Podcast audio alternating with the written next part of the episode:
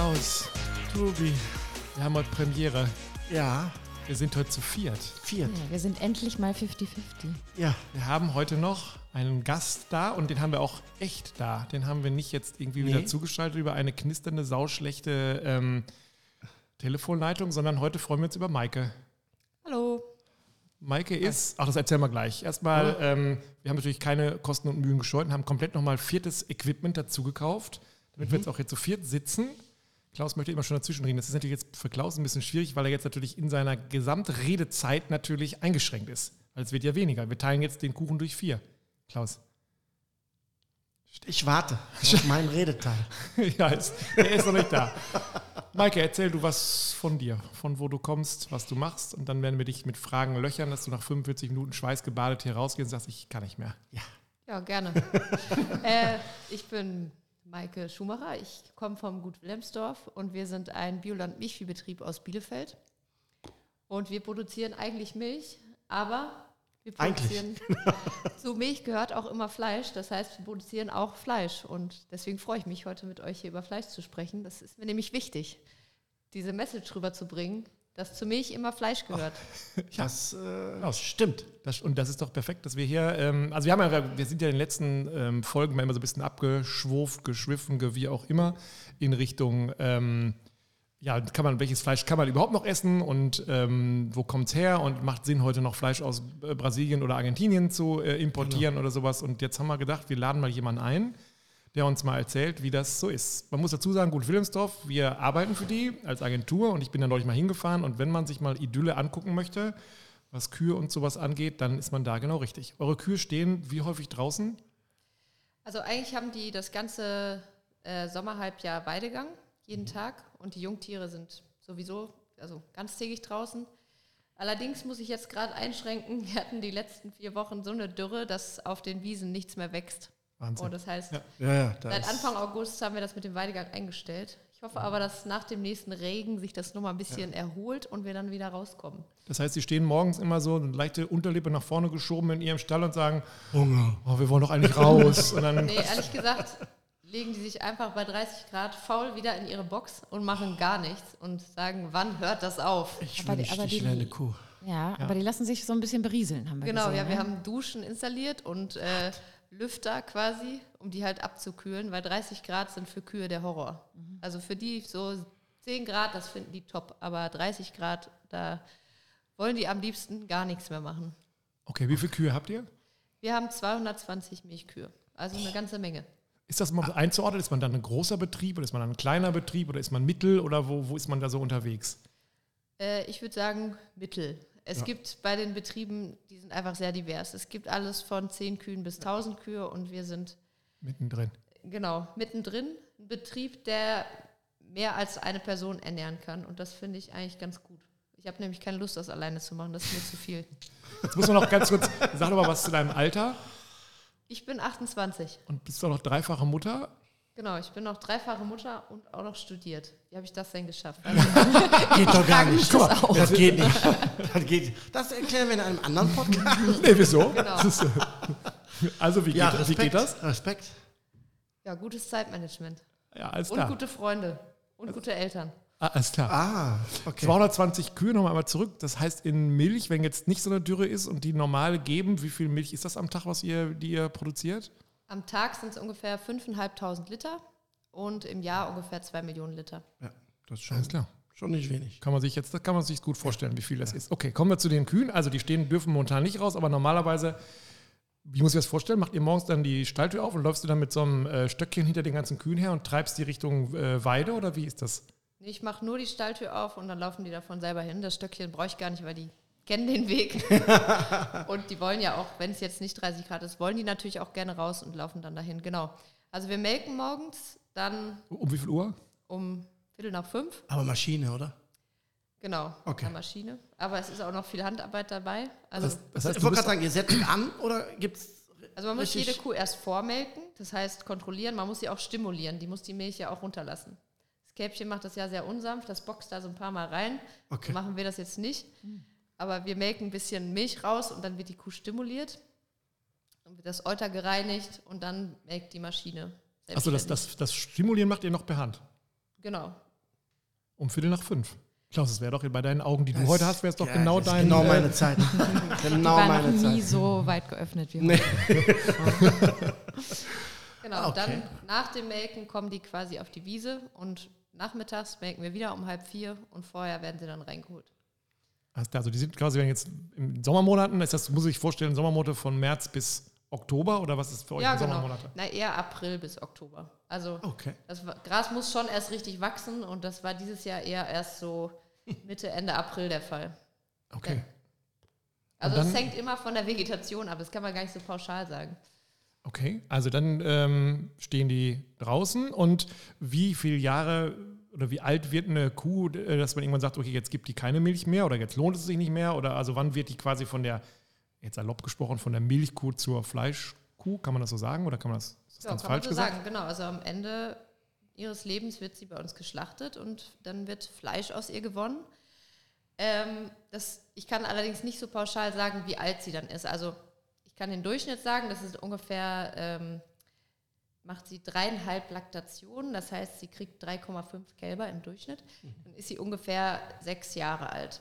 Mhm. So, das, es ist ja so, dass eine Kuh nur Milch gibt, wenn sie ein Kälbchen bekommt. Auch das ist logisch, aber wissen nicht viele, Nee. oder? oder, Ja, oder? Erstaunlicherweise wenige. Ja, ja. Richtig, ja, ist wie bei Menschen. Ne? Frauen haben nur Milch, wenn sie Babys haben. Kühe haben auch nur Milch, wenn sie Kälbchen bekommen haben.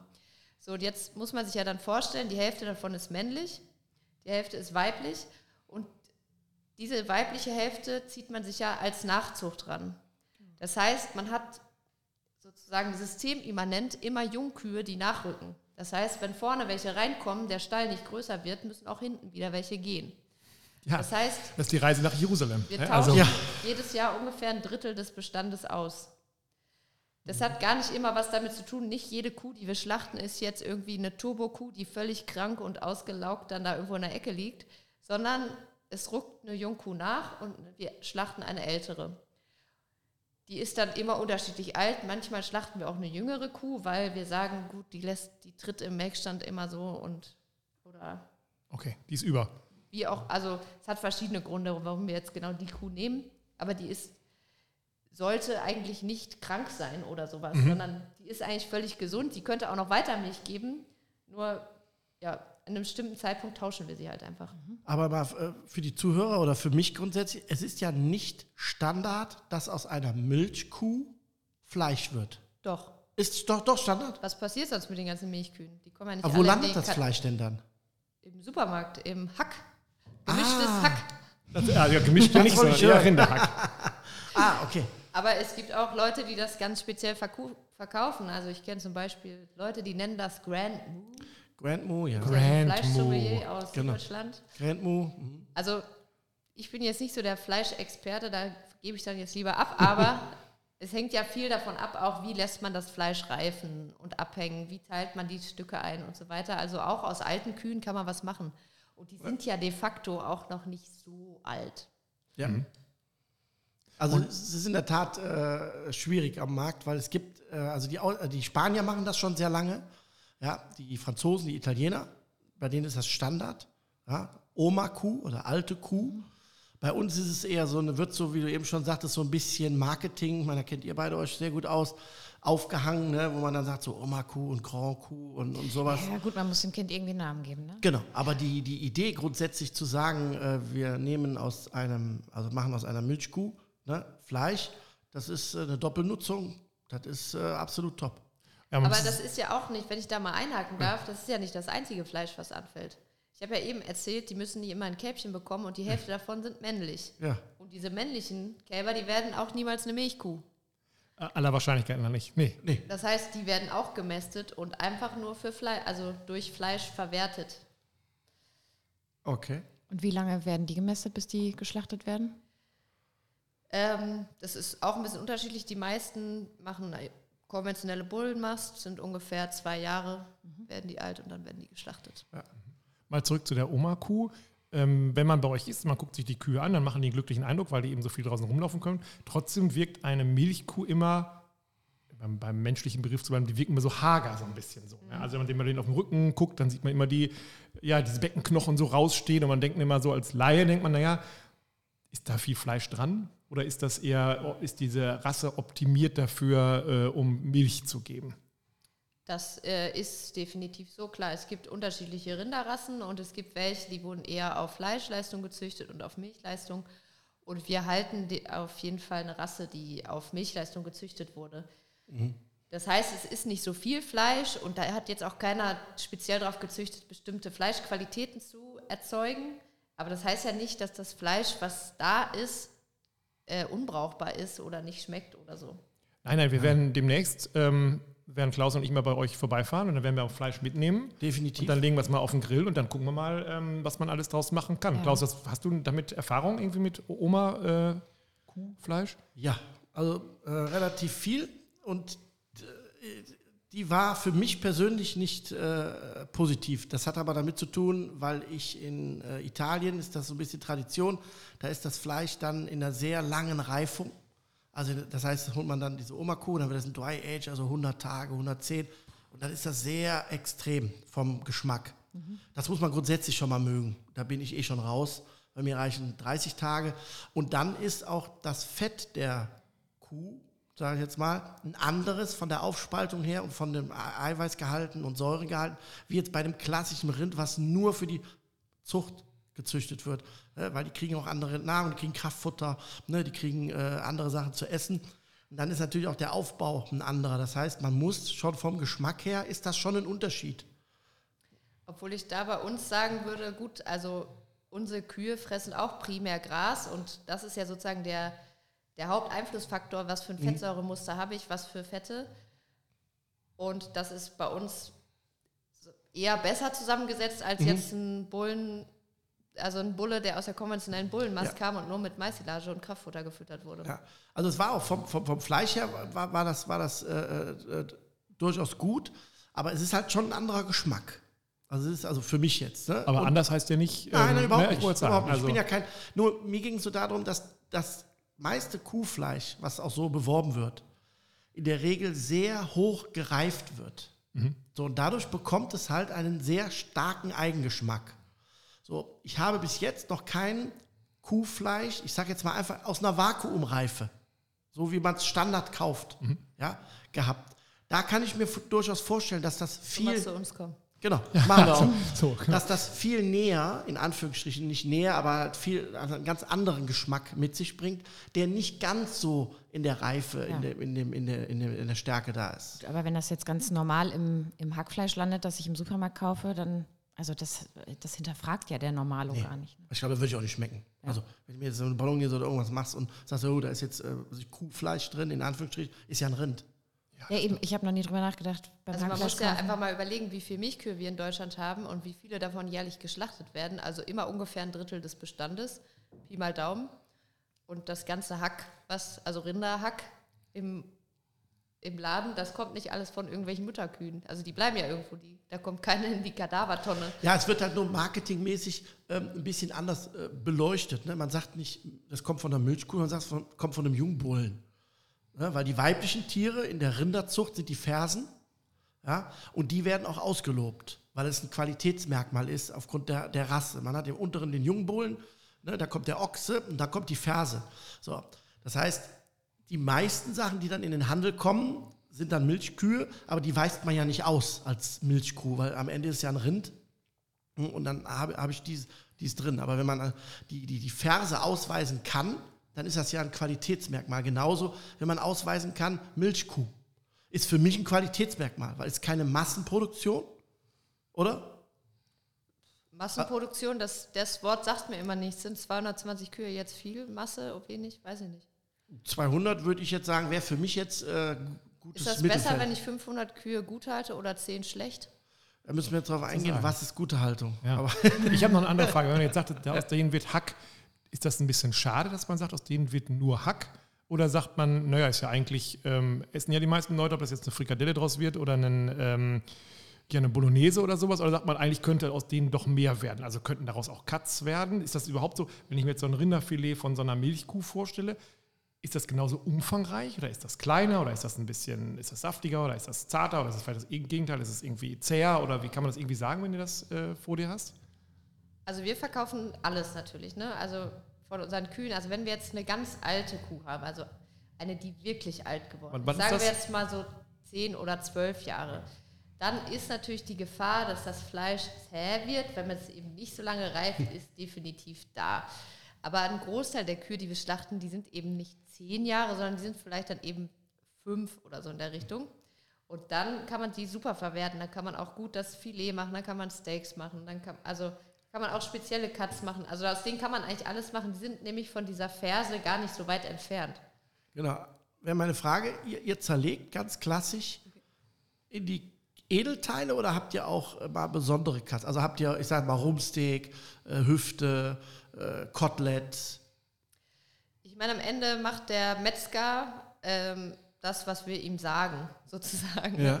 Also was wir jetzt gerade über einen Online-Shop verkaufen, das sind primär Standardsachen. Und die Leute kaufen auch ganz viel Hackfleisch am Ende wirklich ein und. Bratwürstchen und ein paar Steaks. Und dann hört ja bei den meisten auch schon das Wissen über Fleisch irgendwie auf. Also Gulasch kriegt man vielleicht auch noch irgendwie hin. Ja, Beinscheibe?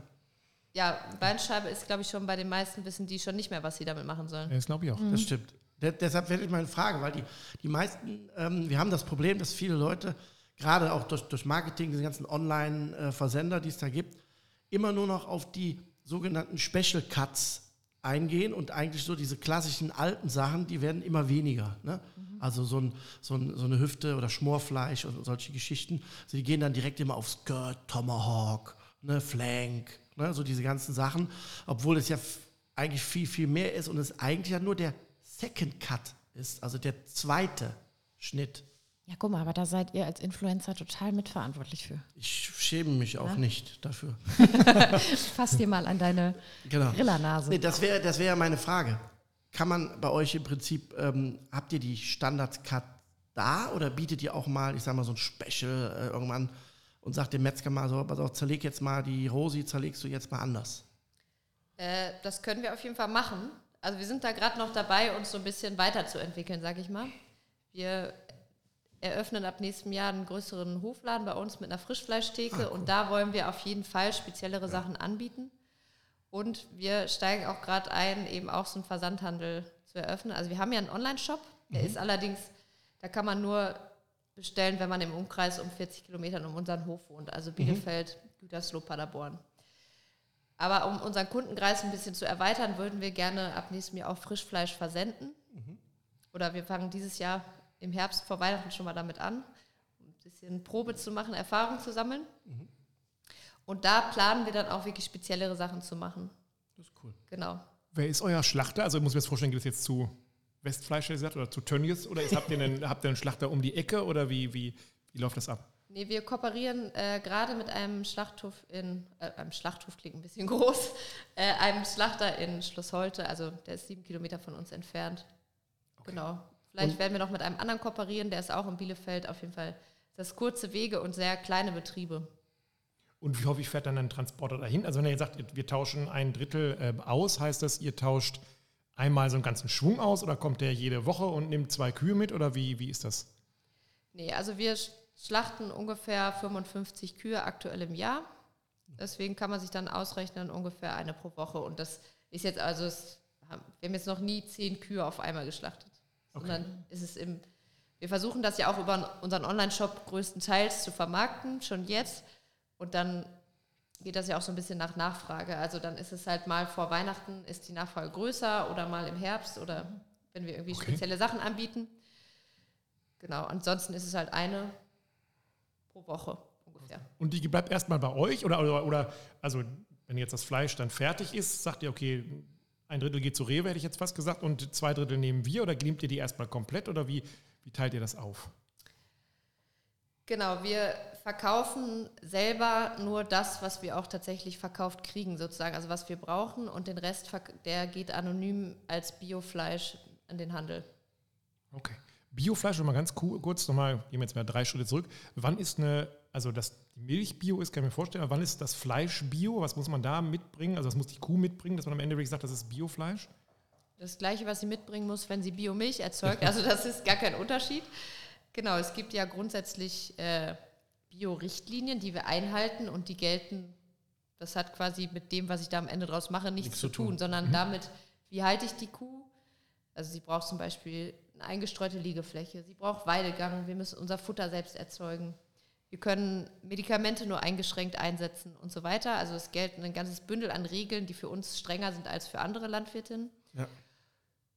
Und genau. Das heißt, wenn es eine Biomilchkuh ist, hat sie automatisch auch Biofleisch. Praktisch. Ja. Ja. Also nur, dass die Schlachtstätte zum Beispiel, die muss auch zertifiziert sein. zertifiziert Also sein, genau. alle Handelspartner, Verarbeiter, Verkäufer, die Mhm. müssen auch alle zertifiziert sein, Bio verkaufen zu dürfen oder verarbeiten zu dürfen. Ah ja, okay. Okay, jetzt machen wir noch ganz, machen wir keine Klammer drum rum und unterhalten uns nochmal um das Thema Milch und vor allen Dingen, was ist jetzt eine Biomilch, was ist eine Weidemilch, was ist eine, nee, gab es da noch, nee, also da gibt es ja auch momentan, gucke ich ja äh, in das ähm, Milchregal und denke, hä? und dann ist bei mir immer so, als Laie, ich greife dann zur Weidemilch, weil das hört sich für mich am romantischsten an, weil das ist ja die Kuh, die guckt sich so die Sterne im äh, ist ja so. nachts an und Einfach dann, nach Verpackung kaufen. Ist also was, Ja. was ist was, Maike, du weißt es am besten? Soll ich jetzt alles einzeln aufhören? Nee, sag einfach, was ihr habt und dann sagst du am Ende, und das ist übrigens das Beste. Genau. Ne? Also so wäre es doch am nettesten, Und das oder? kaufen- ja, das wir ist dann. ja auch so. Na bitte. Also Biomilch äh, heißt, der Betrieb folgt den Bio-Richtlinien. Die sind EU-weit festgeschrieben. ja. Dann gibt es noch Anbauverbände, Bioland, Demeter, Naturland, GEA, Biokreis, da gibt es Ja. Tausende. Ja. Nee, Tausende nicht, aber einige. Und die geben sich nochmal eigene, strengere Regeln. Das Mhm. heißt, dann ist da nochmal ein eigenes Warenzeichen drauf. Das ist dann noch ein bisschen mehr Bio als Bio. Und Das ist bei euch welcher? Was habt ihr da für ein Siegel? äh, wir sind bei Bioland. Das ist der größte Anbauverband Ja. in Deutschland. Äh, genau. Also das heißt, es gibt Biomilch. Dann gibt es Weidemilch. Die ist grundsätzlich von konventionellen Kühen erzeugt, aber die müssen Weidegang haben, wobei das nicht fest äh, definiert ist. Das wir heißt, jede auch- Molkerei kann im Prinzip selber bestimmen, was für, was für sie Weide bedeutet. Ja. Das kann sein, die Kühe fressen da auch was auf der Weide oder die joggen da halt jeden Tag eine, eine halbe Stunde. Ja. Also das das, der ist schwer. Und ist das irgendwie, also müssen die mindestens 50 Prozent des Jahres mal äh, die Weide gesehen haben oder ist es auch? Wie gesagt, das ist Molkerei unterschiedlich. Ah, ja. Also ich weiß zum Beispiel, Ala sagt, sie müssen sechs Stunden am Tag, 120 Tage im Jahr. Mhm. So, die haben eine Zahl definiert, aber meines Wissens nach haben die meisten Molkereien haben gar keine Zahl definiert. Okay. Also jetzt bei den Biomolkereien, die haben eh auch Zahlen. Genau, aber konventionelle Weidemilch, das ist so ein bisschen diffus. Also da gibt es jetzt kein deutschlandweites Gesetz, was gilt. So und so lange müssen die so auf der Wiese sein. okay. Also wenn die jetzt, wenn man die einmal am Tag fünf Minuten an der Weide vorbeiführt und sagt, guck mal hier, das sieht doch schön aus, oder nicht? Dann ist es eine Weide. Könnte es eine Weidemilch sein? Wenn die Molkerei das so zulässt und keine eigenen Regeln definiert hat, dann ja. Und die müssen gar nichts von der Weide fressen. Nicht zwingend. Nö. Also Das- es reicht zum Beispiel, also manche machen ja eine Art, sie sagen dann Joggingweide. Das heißt, sagen wir mal, ich habe jetzt einen Hektar Weide vor der Tür und lasse da Ja. jeden Tag 100 Kühe drauf, dann hat, fressen die da am ersten Tag was und dann fressen die da aber auch nie wieder was, weil da wächst, also Ja. ist dann leer. Okay. Das war Dann ihr Weidemilch. noch Heumilch gesagt. Genau. Genau.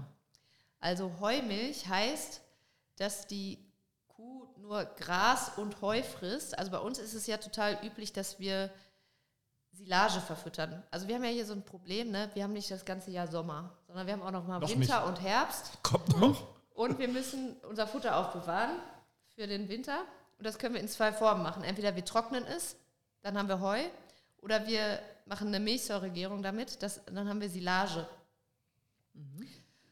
Äh, also Silage herstellen geht im Prinzip wie Sauerkraut herstellen, äh, nur mit Gras, nicht mit Kohl. Und das ist bei uns viel einfacher und praktischer umsetzbar, weil für Heu braucht man immer bestimmte Wetterkonditionen. Man braucht mindestens eine Woche sehr heißes, am besten windiges Wetter. Ja.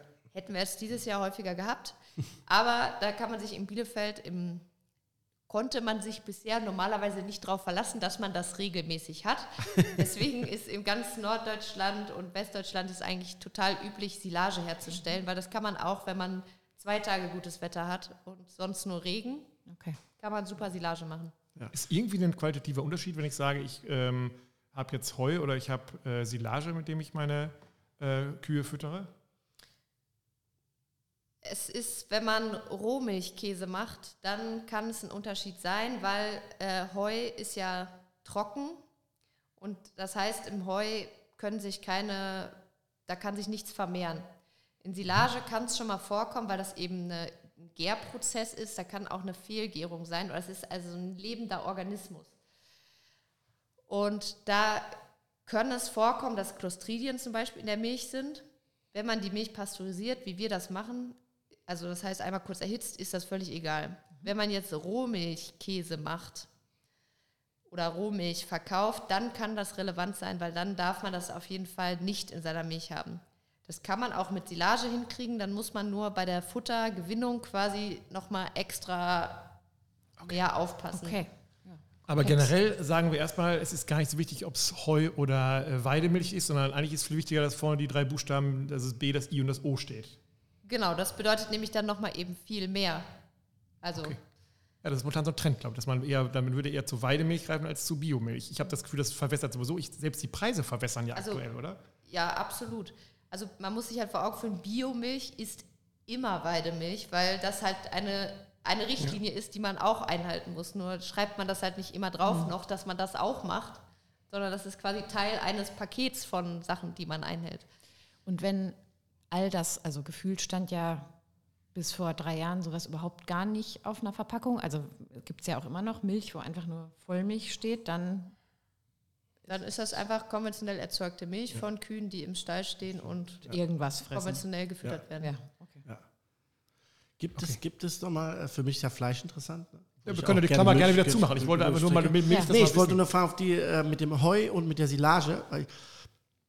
Gibt es Unterschiede im, in der, in der, im Fleisch, wenn das, wenn, wenn das Tier nur mit Heu oder mit der Silage gefüttert wird? Habt ihr da, oder, äh, das, Also meiner, meines Wissens nach nicht, weil es kommt ja primär darauf an, also Gras beeinflusst ja die Omega-3-Fettsäuren oder die Fettsäuremuster. Und sowohl Silage ist Gras als auch Heu ist Gras. Also das Wichtige ist, dass die Kuh Gras frisst. Aber in welcher Form man ihr das jetzt reicht quasi, ist jetzt meines Wissensstandes nach äh, egal. okay. okay. Aber da will ich jetzt nicht drauf schwören. Aber das haben wir ganz, also sagen wir so, Klaus hat manches Mal in diesem Podcast schon auf irgendwas geschworen, hat aber nie hingehauen. Also hat er immer die, die ähm, Finger gekreuzt hinterm Rücken und sowas. Von daher, also das stimmt schwören. nicht. Also, ich würde nicht darauf wetten, dass es keinen Unterschied gibt, ne? aber ich werde es auf jeden Fall probieren bei euch. Ich wollte, das Wichtigste ist ja, dass wir wirklich mal einen, ähm, dass wir bei euch mal vorbeikommen und dass wir mal ein ganzes müssen wir auf jeden Fall Pfund mitnehmen, hätte ich jetzt fast gesagt. Und dass wir hier mal ein Grillevent machen und euch dann dazu einladen und dass wir dann einfach mal zusammen äh, grillen und gucken, okay, wie schmeckt es denn jetzt eigentlich? Und äh, das ist ja das, finde ich, das Spannende. Ich finde aber auch noch mal ganz zurück spannend, ähm, Fleischessen ist ja in der Kritik oder ist zumindest, da wandelt sich ja viel, aber dieses zu sagen, wenn ich ja Milch trinken möchte, also von der Kuh Milch trinken möchte, dass man dann sagt, okay, dann kommt ja zwangsläufig, entsteht dann Fleisch. Das ist ja schon auch spannend, so, ne? weil ich glaube, das ist, es ist ganz natürlich und auch logisch, aber trotzdem nicht den Leuten bewusst. Ne? Muss man mal sagen, es gibt in der, in der äh, ähm, was auch die wenigsten Leute wissen, ist, dass es nur eine Rinderrasse gibt, also die Simmentaler, ja, ist eine alte deutsche Rasse, die eine Doppelnutzung hat, so wie ihr es jetzt macht. Das stimmt nicht. Nee? Klaus, Okay. das haben wir noch. Wel welche, welche, welche Fleischrassen haben eine Doppelnutzung? Ich rede von reinen Fleischrassen. Also Herford, Angus, ne? Zum Holsteiner. Beispiel Fleckvieh würde ich jetzt als klassische Doppelnutzungsrasse betreiben. Die sind eher, also sind fleischig und geben Milch. Dann Aber ist ja eine Mischrasse, ist so ne? an der Mitte. Dann die ganzen alten Doppelnutzungs, also es gibt zum Beispiel Rotbund DN heißen die, Rot- Rotbund Doppelnutzung, Genau. Schwarzbund Doppelnutzung, Niederungsrind. DN. Aber die findest du heute nicht mehr. Also was ich meinte, sind diese reinen Fleischrassen. Also reine Fleischrassen. Ja, gibt es auch. Doppelnutzung. Nein, wie Naja, der Name entweder schon ist sagt. es jetzt eine reine Fleischrasse oder eine Doppelnutzungsrasse. Nein, nein. Simmentaler ist ja beides. Simmentaler wird Ja, dann sowohl. ist es ja eine Doppelnutzungsrasse. das meine ich ja gerade. Habe ich ja gesagt. Simmentaler ist meines Wissens eine reine, reinrassige Fleischsort, Rasse oder, oder Rind, ja, was, wo beides mitgemacht wird. Ein Black Angus kenne ich nur als Fleischrasse. Also man kann ja im Prinzip, kann man jede Kuh melken. Das ist ja jetzt kein... Ist ja die Frage, ob es gemacht wird. Es genau. wird ja nicht gemacht. Das ist ja das, was ich meine. Das heißt, das, was ihr macht, ist ja Ah, eigentlich jetzt verstehe ich, worauf Standard. du hinaus willst, aber es Genau. ist eigentlich ein Widerspruch. Also eigentlich, so wie Mike gesagt, dann ist es automatisch Doppelnutzung. Ja, ja, aber es wird ja nicht gemacht. Das ist ja das, was ich meine. Es gibt, also der Großteil des Fleisches, was wir essen, ist keine Doppelnutzung, sondern es wird nur zum Verzehr für Fleisch gem- Da äh, will ich produziert. jetzt eiskalt widersprechen, weil ich habe ja eben Okay. gesagt, wir haben extrem viele Milchkühe in Deutschland. Hast du eine Zahl? Weißt du, wie viele das sind? Nee, muss ich jetzt lügen. Äh, Aber es werden ja ein paar Hunderttausende sein, ne? oder nicht? ja, ich schätze eher so Richtung einer Million, Okay. was um den Dreh. Aber ich äh, habe Ja, und leider davon- gar keine Und, Zahl. und, wenn, und wenn davon jedes Jahr 300.000 auf den Markt spülen, Ja, dann Die werden alle essen wir gegessen. die. Die essen wir, aber wir essen sie nicht unter einem bestimmten Namen einer Rasse. Okay, aber Das jetzt mal, ich. aber, Nee, nee, okay, genau. das verstehe ich. Aber wenn wenn ich jetzt, daraus- also Genau. ich gehe jetzt zu meinem ähm, Lebensmittelmarkt und sage, gehe in die Fleischtheke und sage, ich hätte gerne, keine Ahnung, ähm, ja, ein Schnitzel ist ja nicht, aber es ist ja ein bisschen meistens jung. Also ich hätte jetzt meinetwegen irgendwie. Eine Rinderroulade. Ja, eine Rinderroulade. Von Da- was kriege ich die? Dann kriege ich die da von der Milch. Äh, Genau, wenn du sagst, das ist ja das Problem, was wir haben, es fragt ja keiner nach. Der sieht in der Theke Rinderrouladen. Ja. So, dann kenne ich, wenn von, von 30 Kunden, wenn du Glück hast, fragt einer, wo kommt die denn her? Wenn du Glück hast, fragt noch mal jemand, was ist das denn überhaupt für eine Rasse? Das, kein Mensch. Und das ist das, worauf ich hinaus will. Wir essen das Fleisch, du hast ja recht, klar, das Fleisch muss auf den Markt. Aber es wird nicht mit einer Rasse tituliert, sondern wir kaufen es einfach. Aber So. ist das wichtig? Äh, ja. Ganz sicher wichtig. Kaufst du einen Wein ohne Etikett? Kaufe ich eine Biomilch ohne, ohne Bild? Nee, klar, es ist in dem Sinne wichtig, dass natürlich, also mir auch wichtig wäre und ich hoffe auch vielen anderen, woher das Fleisch kommt. Aber ob jetzt die Rasse, klar, haben verschiedene Rassen, verschiedene Qualitätsmerkmale, aber ob mir das jetzt das glaube ich Äh, auch nicht. Also als da, nicht so krasser Fleischsommelier dann total wichtig wäre, ob ich jetzt ein Angus-Steak oder ein Limousin-Steak oder ein HF-Steak esse. Ja, bei einem äh, Steak vielleicht sogar noch, aber bei einer Roulade oder bei einem Hackfleisch oder einer, einem Gulasch, da, da Also ich kenne mich viele Direktvermarkter Ja. und die haben deutlich mehr Erfolg, weil sie draufgeschrieben haben, was sie für eine Rasse züchten. Wenn Ja. sie die entsprechende haben. Aber ich meine, Ja, genau. jetzt geh mal, frag mal die Genau. 30 Leute, wie viele Rinderrassen sie kennen. Dann werden die sagen, ich kenne einen Black Angus vielleicht. Ja weil, und danach wird es dann schon dünner. Äh, Okay, das heißt aber, das Hackfleisch, was ich bei euch kaufe, ist dann auch Bio-Hack. Ne? Also das, was Ja, ich ja, was ich ja im, Die ganze Kuh. was ich Geht ja im äh. Supermarkt seltenst kriege, eigentlich Bio-Hack, ne? oder? Ja, das Doch. ist schon. Ja. Biohack sollte man Ja, eigentlich ja. auch in jedem Supermarkt kriegen. ja. Aber auch bei diesem Rassenthema, wir haben ja nicht nur HF-Tiere, die wir schlachten. Ich habe ja das eben schon mal gesagt mit diesen Kälbern. Wir wissen ja, dass wir nur ungefähr ein Drittel unserer Kälber für Milchkühe äh, sozusagen uns damit Nachzucht ranziehen. Das heißt, wir besamen unsere Tiere auch mit Fleischrassen. Bewusst, Kreuzt. Genau, Oder- wir kreuzen die. Im Moment viel mit Angus, aber auch mit Limousin, Piemonteser. Ja. Genau, einfach damit wir dann bei den Kälbern, also wenn wir jetzt sagen, mit der Kuh wollen wir eh nicht weiter züchten, das Kalb, was sie bekommt, das werden wir auf jeden Fall mästen, dann besamen wir die mit einer Fleischrasse. Ah, okay. Und dann wird es was? Also dann ist es was- etwas Gemischtes? Also, oder, oder was ist es dann für ein Kalb? Dann ist es ein Kreuzungstier quasi, also eine Kreuzung aus zwei Rassen, aber natürlich, wenn ich mit einer Fleischrasse belege, wird das Kalb, äh, ja, bildet einfach mehr Fleischmasse. Ja. Wenn ihr jetzt überhaupt, also jetzt werden die Kälber geboren und dann geht ihr dann entlang und habt dann so einen Blick dafür zu sagen, also wenn man jetzt nicht vorher gesagt hat, das wird, äh, man kreuzt das, sondern ihr habt gesagt, wir gehen erstmal davon aus, dass es eine, ein Kalb ist, was irgendwann bei uns mal zur Milchkuh wird, geht ihr dann entlang und guckt und sagt, ah, das ist jetzt aber, das sieht gut aus und bei dem sagt er, ah, nee, das ist doch eher was für ein Schlachter, weil das ist nicht so gut. Also wie macht man das fest? Äh, nee, das entscheidet sich schon viel früher im Prinzip. Dass, also wir kennen von all unseren Kühen die DNA abgefahren. Ne? Ja, sehr abgefahren. Und äh, wir machen quasi, also für jede Kuh wird ein genomischer Zuchtwert bestimmt. Und sie wird auch mit Bullen besamt, von denen man auch den genomischen Zuchtwert kennt. Und dann versucht man quasi den besten Match zu finden. Welcher Bulle passt jetzt am besten zu dieser Kuh? Alles klar. Und dann Also Tinder Kommt- für Tiere quasi. One swipe so. Ja, Ja, genau. weil anscheinend mit einer besseren Erfolgsquote. Und dann kommt da eben ein Kälbchen raus. Äh, sozusagen da, da gehen wir dann einfach davon aus, dass das eben einen sehr hohen Zuchtwert hat und damit züchten wir. Also es, welche wir behalten und welche nicht, das entscheiden wir quasi schon zum Zeitpunkt der Besamung. Und ihr besamt immer künstlich. Ich habe ja einen Bullen da stehen, aber der darf nur gucken oder was darf der? Oder Nee, wir besamen unsere Jungtiere mit einem Bullen. Genau, weil die schicken wir ja im April raus und holen die auch erst im November wieder ab und dann laufen die da auf 15 Hektar. Und wenn wir jetzt die künstlich besamen wollten, müssten wir jeden Tag hin, gucken, ist eine brünstig, dann müssten wir dieses einzelne Tier einfangen Ja. und besamen und das lässt sich überhaupt nicht Achso, umsetzen. der Bulle steht das ganze Jahr mit den Jungtieren draußen. Genau, das heißt, für die haben wir einen Bullen, der kommt dann mit raus und dann lassen wir die laufen und gucken nur, geht das Wasser, leben alle, haben sie noch genug zu fressen und Und der. Bulle regelt die Einzelheiten. Korrekt.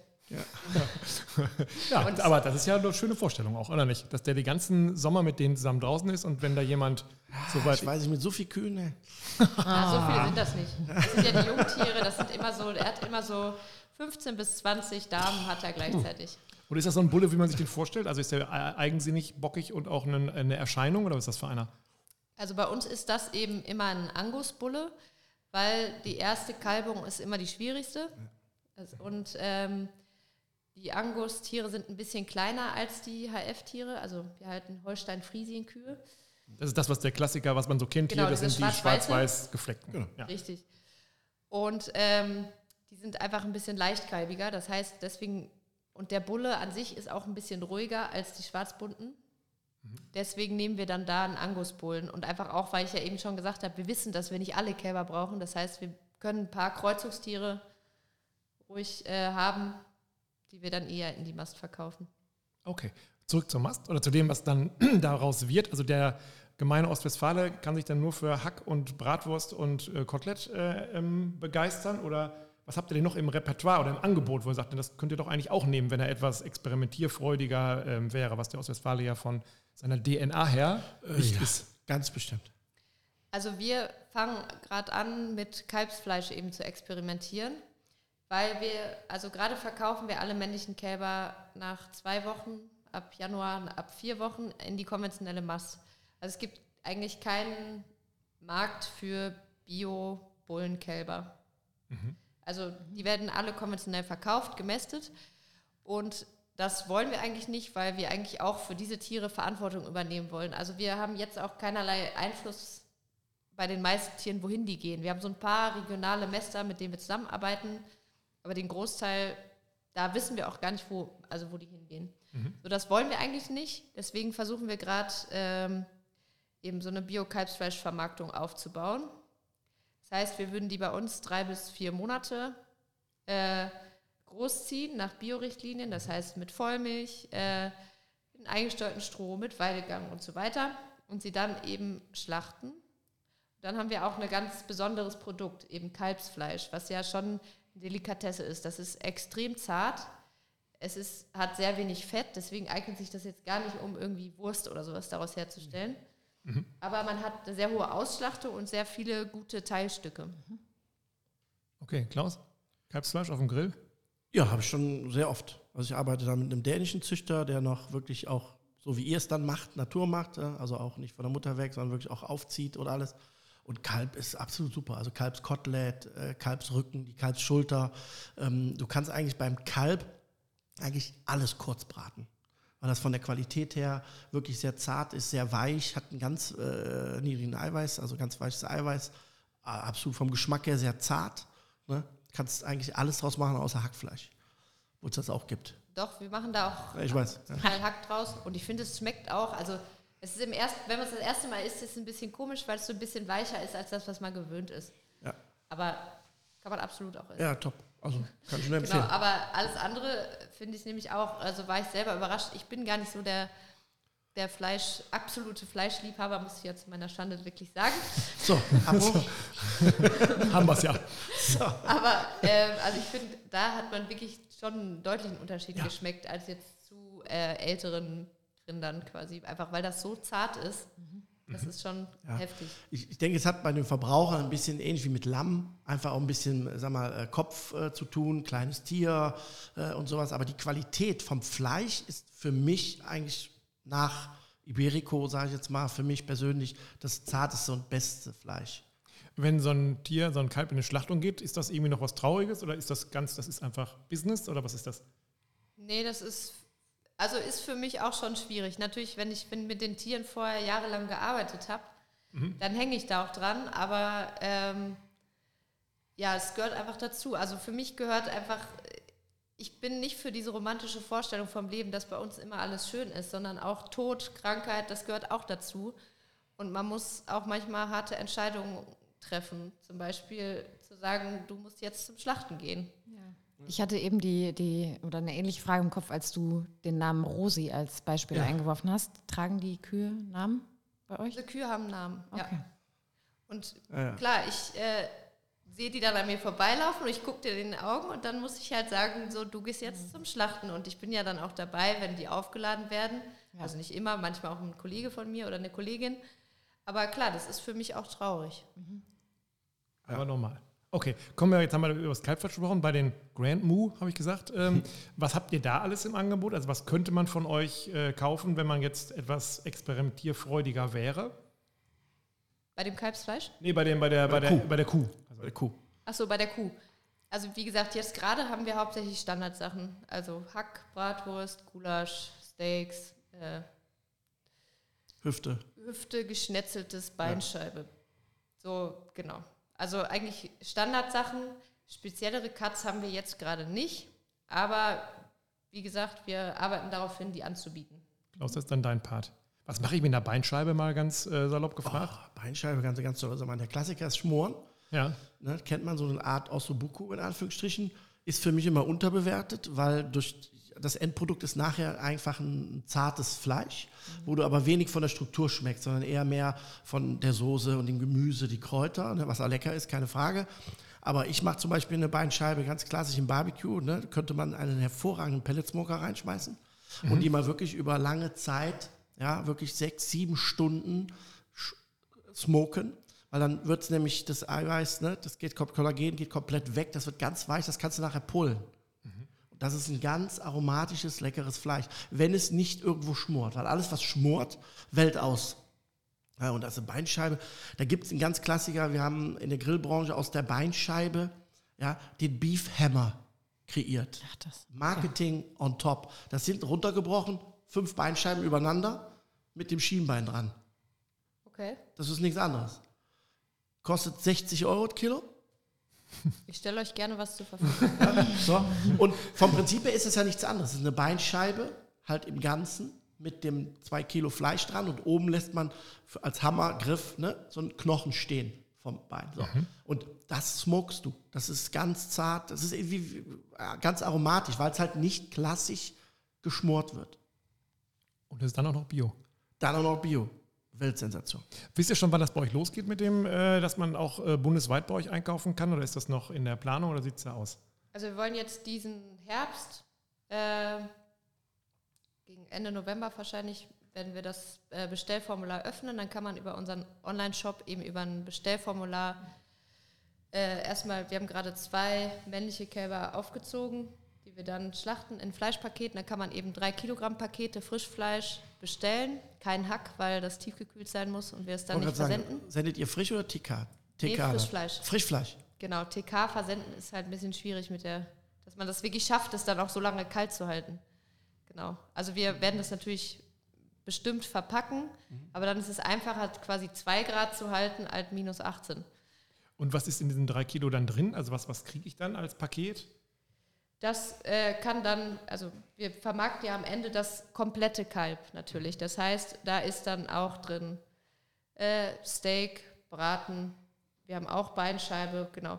Also eigentlich kann man ja beim Kalb, hast du ja eben schon gesagt, aus fast allen Sachen kann man irgendwie Edelteil gewinnen. Wir haben natürlich auch Verarbeitungsfleisch, daraus werden wir dann Hack machen, aber das verkaufen wir dann nicht über diesen Versandhandel. Okay. Mhm. Okay. Genau. Das heißt, äh, in diesem Herbst machen wir eine Art Testlauf über ein Vers äh, Bestellformular auf unserer Internetseite. Sag mal kurz die äh, URL. Ich wollte gerade sagen, Ja. du darfst Der Werbe- der du darfst nennen. Gut-wilhelmsdorf.de, genau. Ähm, und ab nächstem Frühjahr äh, soll es das dann regelmäßig geben. Genau, also wir, unser Ziel ist eigentlich, dass wir alle Kälber eben selber vermarkten, aber das sind dann bei uns so vier die Woche. Das heißt, da kommt dann schon was zusammen. Genau. Deswegen auch sozusagen dieser Ansatz, okay, wir erweitern jetzt einfach mal unseren Kundenkreis und machen auch Versandhandel, Ja, macht Sinn. damit wir das nicht nur in Bielefeld bei den Ostwestfalen loswerden müssen. Finde ich gut. Und Okay. Burgerfleisch geht immer. Genau, Burger Patties kann man natürlich auch machen. Würde ich Dann hat empfehlen, man- gerade vom Kalb. Sein Hack ja auch los. ja, ist gut vom Kalb. Mega. Mega. Also Kalbs ganz gleich angebraten, nur mit ein bisschen Camembert oben drüber und frische gegrillte Birnen. Das ist ein Knaller. Wenn ihr Aber müsstest du die dann nicht auch TK verschicken? Also wir, wir sind da gerade auch so ein bisschen wegen der Also wir können Verpackung. uns äh, nach dem äh, Podcast äh, nochmal unterhalten ähm, über dieses Thema. Ähm, aber äh, es würde sich äh, da eignen, TK zu versenden. Ja, also, also wir sind da gerade noch ein bisschen am Experimentieren, wie man das eben verpacken kann, dass es dann auch wirklich so lange kalt bleibt und so. Das, äh, Aber wenn Alles du einen ist guten der Tipp hast, richtige ich auch. Da gibt's noch mal was. man muss ja immer Aus einen der Besuchstermin verpackt, ausmachen. Aber- verpackt. Ja. Kalbsburger Patties, Geheimtipp, wirklich, die sind, ich habe sie erst bis jetzt von zwei Anbietern gehabt und die sind wirklich ganz lecker, weil die machst du auch schön rosa, dass sie noch schön saftig sind und die haben wirklich dieses feine, wirklich, da kommt noch nur Salz dran, ganz tollen Geschmack, ganz zart, ganz super. Okay, wir halten fest zum Ende dieser Folge. Klaus, wir beide oder wir zu dritt Ja. fahren zu Maike und äh, nehmen dann schon mal viele, viele ähm, Kühlboxen mit. Und dann grillen wir hier mal ordentlich und dann laden wir euch dann ein zum Grillen hier. Und zumindest nicht, so, nicht nur zum Grillen, sondern vor allen Dingen auch zum äh. Verkosten. und danach machen wir wieder einen Podcast, wie es geschmeckt hat. Ja, genau. Ja? Alle anderen gucken Alles auf klar. die Website. Maike, besten Dank. Danke dir. Gerne. Danke. Tschüss. Ciao. Ciao.